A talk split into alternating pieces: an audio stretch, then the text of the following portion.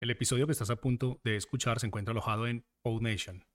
PodNation es la mejor plataforma para subir tus podcasts en español.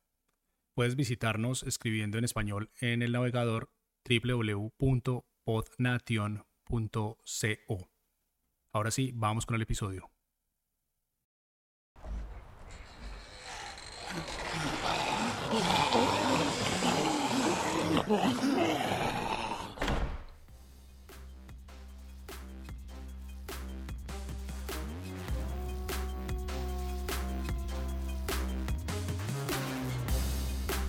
Estás escuchando a los zombies, el podcast en el que vamos por tu cerebro.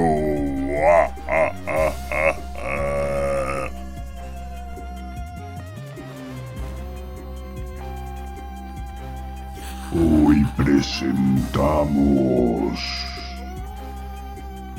Inteligencias artificiales zombies.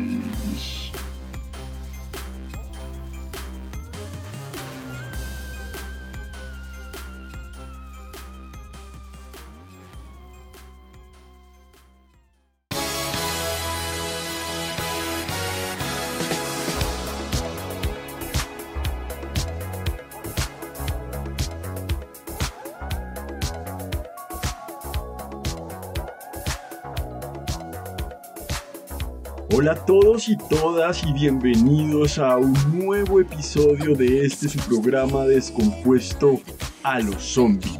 Un podcast para todos aquellos que se han sentido o se han comportado como zombies en algún momento. Y sí, estoy hablando de ti, Cristian. Mi nombre es Jerónimo Rico y hoy vengo a hablarles de un tema realmente apasionante y que me ha provocado muchos quebraderos de cabeza, pero también me ha hecho pensar sobre nuestro futuro como especie. Estoy hablando de la inteligencia artificial, o más bien del uso de inteligencias artificiales dentro de la ciencia, por supuesto, pero también dentro de la economía, dentro de la ingeniería y desde luego dentro del arte. Y es que es un tema que realmente está de moda. En Internet por doquier se encuentran contenidos relacionados con esto y con su impacto en la creación artística. ¿Será que vamos a dejar de ser artistas al permitir que un algoritmo pinte por nosotros? Es una de las muchas preguntas que se hace la gente al respecto. Otros no, otros ven una oportunidad. Y es verdaderamente llamativo el caso de un artista que incluso llegó a ganar un concurso de arte digital haciendo uso de una de estas IAs. Pero como siempre, empecemos por el esqueleto. es la inteligencia artificial?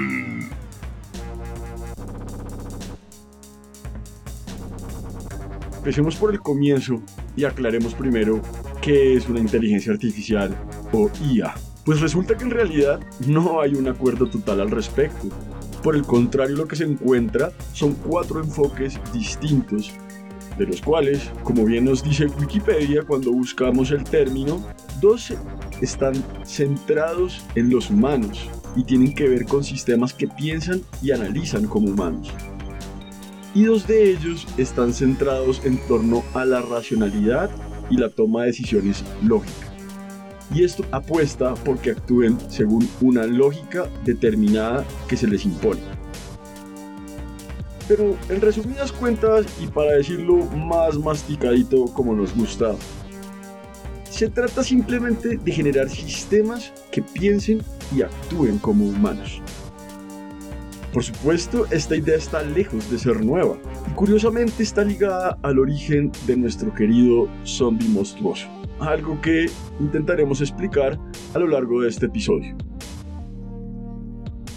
Pues resulta que históricamente le debemos el término al matemático inglés Alan Turing, famoso entre otras cosas por haber descifrado el código Enigma, que llevó a los aliados a desembarcar exitosamente en las playas francesas de Normandía durante la Segunda Guerra Mundial.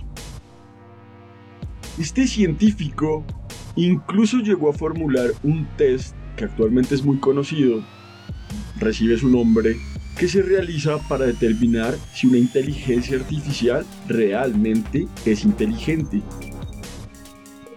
Se trata de una prueba que contrastan diferentes personas y tienen que establecer si se trata de un algoritmo o de un cerebro artificial o por el contrario se trata de una persona real. Pero en realidad el origen de este tipo de construcciones se remonta muchísimo antes en el tiempo, en Grecia durante la época clásica, con la creación de curiosos autómatas que gracias a motores de vapor lograban moverse y simular que estaban vivos.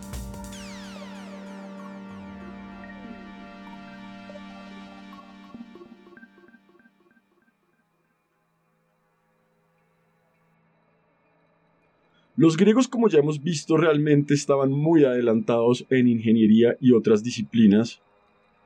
Pero lo curioso aquí es que estos inventos tenían un propósito, si se quiere, más banal o hedonista, pero también quizás más profundo, que era servir de personajes en las obras teatrales.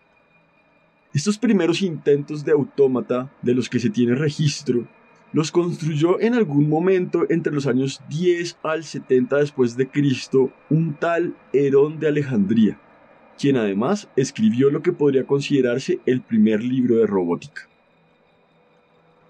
El tipo fue maestro en esta ciudad famosa por su gran biblioteca que justamente fundó Alejandro Magno. Y tuvo acceso, por supuesto, a todos los saberes que habían sido compilados tan juiciosamente tanto por egipcios como por griegos, y que luego se perderían en el lamentable incendio que acabó con ellos. Pero lo interesante acá es que la idea de animar mecánicamente un cuerpo inanimado es la que luego va a resucitar, nunca mejor dicho, en nuestro esclavo zombificado del vudú haitiano. La idea de animar una máquina u objeto para que se comporte como humano se volvió viral, podríamos decir, y durante siglos ha plagado la mente de varios cientos de artistas, alquimistas, científicos e inclusive de místicos.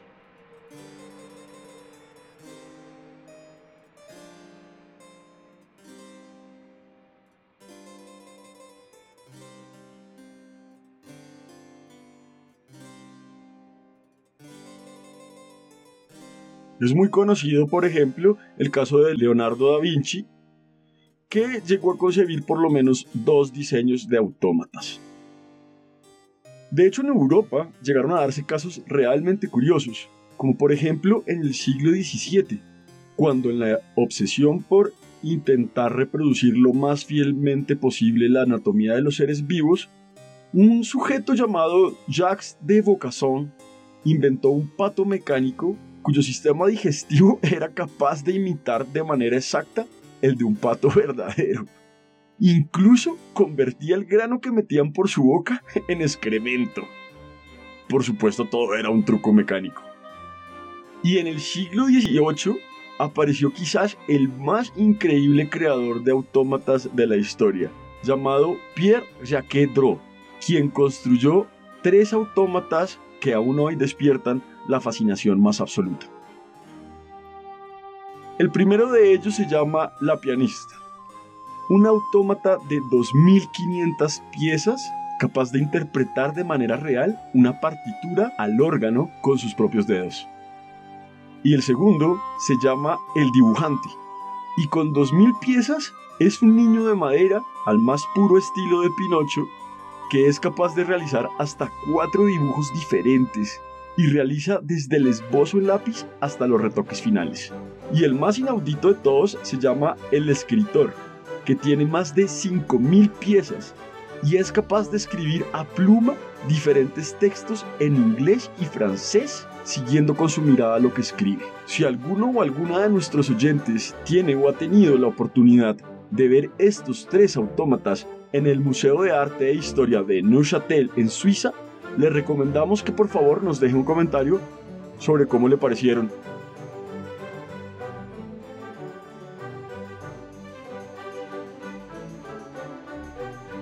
No podemos dejar de lado la influencia que tuvo también el tema del autómata en la literatura gótica, sobre todo en una de las obras cúlmenes del terror gótico, de la cual ya hemos hablado en otros capítulos, y estoy hablando de Frankenstein o el moderno Prometeo, la cual toma este elemento de creación de un ser inanimado al que se dota de conciencia. Pero también es notorio en la obra de E.T.A. Hoffman, que fue de influencia del el psicólogo Sigmund Freud y que se llama El hombre de arena.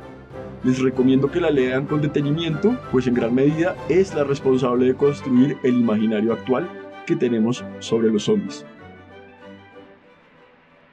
Y en este periplo por la historia de los autómatas no podemos olvidar al pueblo japonés, que ya entre los siglos XVIII y XIX construía mecanismos de una alta complejidad que se empleaban también en pequeñas obras de teatro. Se les llamaba karakuri y reflejaban el amor y la fascinación que el pueblo japonés aún siente por estos autómatas. El caso es que esta grandiosa idea está ligada, como bien nos lo recuerda Mary Shelley en el título de su famosa novela, con el propósito humano de superar a un creador mitológico, llamémoslo Dios. Recordemos que en el mito griego, Prometeo es un titán que se atreve a darle el fuego que hasta el momento se reservaba para los dioses inmortales a la humanidad y con ello les entrega la luz del conocimiento, pero también les entrega el poder de la destrucción, un crimen por el cual es desterrado para siempre del Olimpo. De alguna manera la idea es tan poderosa que la seguimos persiguiendo sin cesar, incluso en nuestros días. Realmente nos estamos quedando sin artistas. Surge entonces la pregunta que hacía al comienzo de este episodio. ¿Será que algún día las máquinas podrán reemplazar a los artistas? Y es que resulta que en lo tocante al tema del arte, la respuesta no es tan sencilla.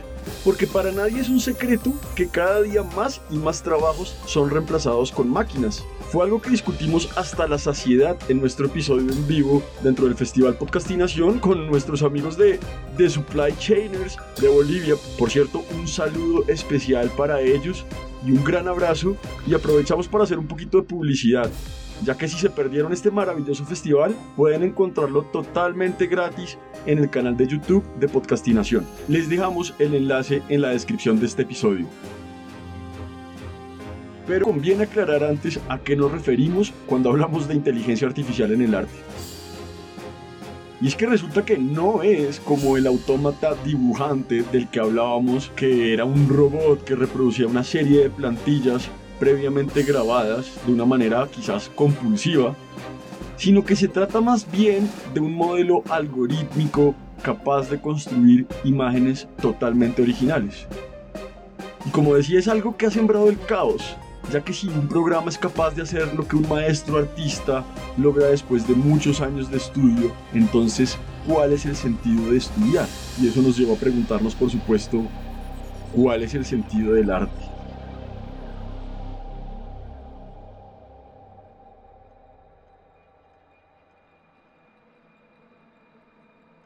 Sin embargo, esto en realidad no es tan así. La verdad es que el algoritmo no es capaz de hacer nada por sí solo.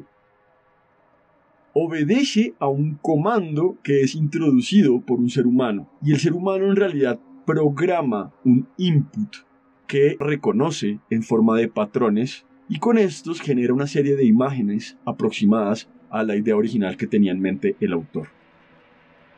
Entonces estos autómatas son más como marionetas que obedecen los hilos ocultos en forma de código que controla el autor, cual marionetista. Para todos aquellos que quieran un ejemplo de esta forma de arte, simplemente tienen que ver nuestras propias carátulas e imágenes y para esto los invito a que visiten nuestro sitio web www.alozombie.com en donde podrán encontrar una galería de estas imágenes que hemos hecho totalmente utilizando varias de estas aplicaciones y sobre las cuales hemos bromeado tanto con que son hechas por nuestro zombie Roberto. Bueno, y continuando con la idea, esto que mencionaba es un fenómeno similar a que surgió a principios del siglo XX con la invención de la fotografía. Cuando los artistas pensaban que se habían quedado sin propósito, incluso sin trabajo, ya que Con una maquinita será capaz de capturar el mundo de manera mucho más fiel que el más grande de los pintores del Renacimiento. ¿Y qué pasó con la pintura? ¿Acaso dejó de existir? Para nada, todo lo contrario. Experimentó una revolución total que la llevó a explorar límites hasta entonces desconocidos. De la misma manera, lo que se vive actualmente es una revolución y está a punto de cambiarlo todo, no solo en el arte, sino fundamentalmente en la manera como nos relacionamos con la realidad. Es que mañana no voy a saber quién me contesta al otro lado de la línea. Pónganse a pensar en lo que está pasando con los asistentes personales. Me refiero a estos Siri, Alexa, Cortana, OK Google, todos estos mecanismos que actualmente organizan y gestionan nuestro entorno. Son un tipo de inteligencia artificial llamada Narrow que es más inflexible. Precisamente por eso se llama Narrow, que en inglés traduce estrecho. Busca centrarse en un único trabajo, pero no deja de sorprender a algunos con sus bromas y opiniones impertinentes. Y es que incluso parece ser que Apple, por ejemplo, con su famoso Siri, está programando una inteligencia artificial que sea capaz de responder y de agendar por teléfono citas para nosotros. Entonces, por decir algo, yo quiero recoger unas flores y programo mi asistente personal y él se encarga de llamar a la floristería y hablar con el florista y ordenar las flores y el florista ni siquiera se da cuenta de que no es un humano. Pero sin embargo, esta es una inteligencia artificial que no evoluciona ni se amolda a nuestro entorno cambiante. Simplemente reconstruye respuestas aproximadas a partir de patrones establecidos, que al ser tan numerosos puede llegar a engañar a muchas personas. Y quizás el caso más famoso de esto es la llamada Sofía, una autómata desarrollada en 2015 por Hanson Robotics que ha llegado a ser reconocida como ciudadana de Arabia Saudita. Sofía está diseñada a la manera de Herón de Alejandría, para confundir y engañar. Y prueba de ello es que mezcla la tecnología animatrónica con sus elocuentes respuestas para simular un ser pensante que además es capaz de reconocer emociones y gestos faciales en las personas que interactúan con ella. Con eso llega a confundir bastante a sus interlocutores. Sin embargo, esta inteligencia por sí sola no es capaz de resolver problemas complejos, ni mucho menos es capaz de aprender y evolucionar para adaptarse al entorno. Algo que sí logra uno de los mayores inventos producidos por el hombre actualmente, la inteligencia AlphaGo. Las computadoras se adaptan. DeepMind y el caso del maestro del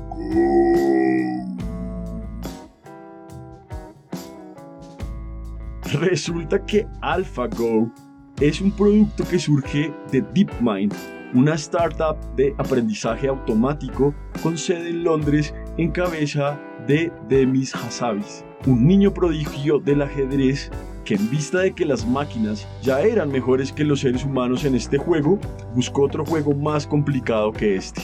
Y lo encontró en el Go, un juego donde hasta hace poco ningún ordenador consiguió ganar al humano. El Go es un juego de tablero de estrategia para dos personas que se originó en China hace más de 2500 años, según los textos más antiguos del confucianismo de los que se tenga registro. Y a pesar de su aparente simplicidad, es considerado uno de los juegos más complejos que los seres humanos hemos desarrollado.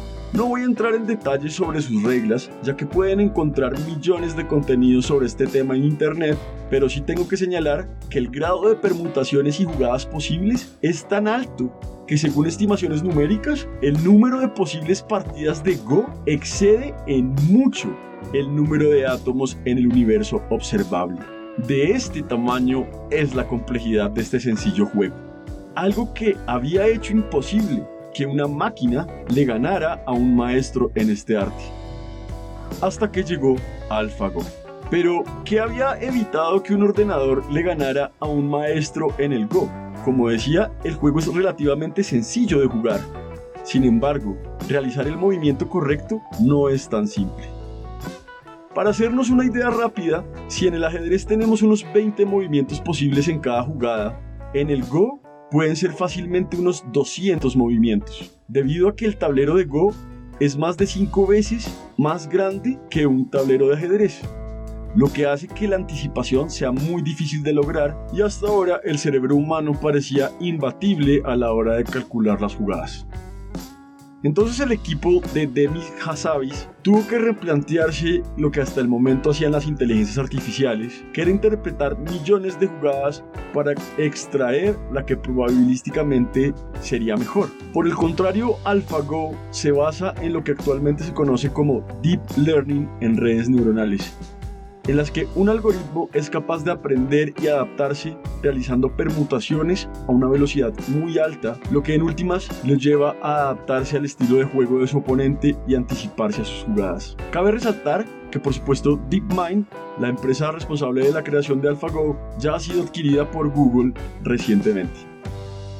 Pero ¿por qué es tan relevante que un programa le gane en un juego de estrategia a un ser humano? Pues resulta que este programa tiene muchas aplicaciones que pueden contribuir, por ejemplo, con la ingeniería genética o la medicina molecular. Sí, yo también pensé lo mismo y me voló la cabeza literalmente. Cuando supe, por ejemplo, que esta tecnología está siendo utilizada para diagnosticar el cáncer de pulmón o incluso para construir nanomáquinas que puedan llegar a intervenir molecularmente los tejidos. Por cierto, la primera vez que escuché el tema fue en un gran podcast que les recomiendo llamado Cosas de Internet, en donde tienen un programa completo sobre este tema que también les dejamos en la descripción de este episodio. Lo importante aquí es que DeepMind lo que hizo fue probar su modelo algorítmico en uno de los campos que más requerían aprendizaje por parte de su sistema pero el campo o los campos en que se puede aplicar este modelo son enormes. Porque a partir de este deep learning podemos enseñarle, por ejemplo, a las máquinas a responder frente a accidentes automovilísticos y a anticiparse para ser más seguras que los defectuosos reflejos humanos. Todo esto conlleva a que las máquinas puedan llegar a aprender cosas que no estaban contempladas al comienzo, ya que las IAs en este momento pueden llegar a optimizar resultados en cualquier tipo de tarea mucho más rápido que el mismo cerebro humano. Lo cual lleva a la contradicción de la que nos hablaba Terminator o Matrix, en la que las máquinas pueden volverse contra nosotros. Por el momento estas máquinas son zombies, que obedecen las reglas que les ponemos, pero las estamos enseñando justamente a superar estas reglas que trazamos. Epílogo. El mito del golem.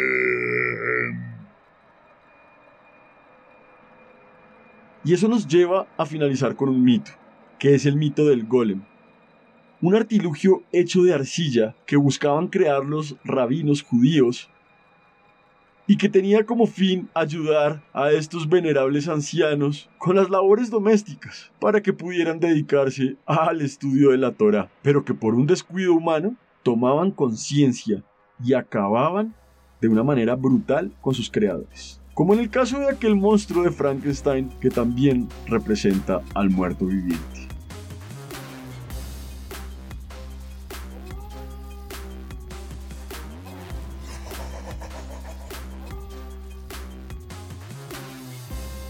Y bueno, hasta aquí este episodio sobre las inteligencias artificiales. Nos despedimos no obstante haciendo la reflexión sobre la toma de conciencia que se necesita frente a los desafíos que plantea la tecnología actualmente. Y les comentamos que vamos a tener dos episodios muy chéveres para finalizar esta segunda temporada. Uno de ellos muy recomendado en el que por fin hablaremos del último paradigma de los zombies algo que hemos llamado la zombificación absoluta. Gracias como siempre por haber compartido con nosotros este contenido y gracias a los amigos de Podcastinación y Podimo por habernos hecho parte de este grandioso festival en el que estuvimos. un saludo especial a todos aquellos y aquellas podcasters que formaron parte del evento. No se olviden que pueden encontrar todos los shows que se presentaron en el canal de YouTube de Podcastinación y encontrar el mashup que hicimos con nuestros hermanos bolivianos de The Supply Chainers. Simplemente tienen que marcar la pestaña del en vivo en el canal de YouTube de Podcastinación y de ahí marcar más popular para encontrarnos. También un saludo a las chicas de Epistemas si nos están escuchando y les recordamos que nos encantaría hacer un especial con ustedes. Así que vayan a escucharlas y regálenles un buen like. Y bueno, tampoco pierdan la ocasión de visitarnos a nosotros en nuestras redes y activar campanitas y todas aquellas cosas que ayudan a interactuar con ustedes. Ya saben, estamos como a los zombie en todas las redes sociales y nuestro site es www alozombie.com. Y por supuesto, no se pueden olvidar como en cada episodio de que vamos por su cerebro.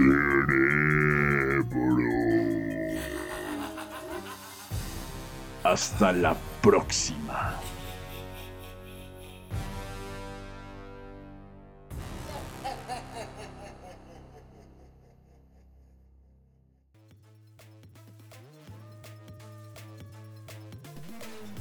Estás escuchando los bloopers de Halo Zombie, en donde simplemente nos cagamos de la risa.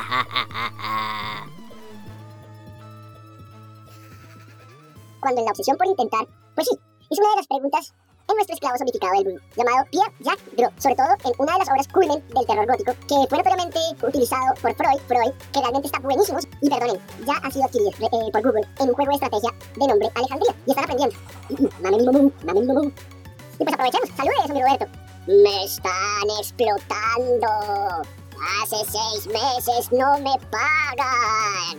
Ah, este zombie que babera. Está que nos monta sindicato. Eche más bien y siga produciendo. Que tienes las redes todas abandonadas por estar echando juegos en el celular.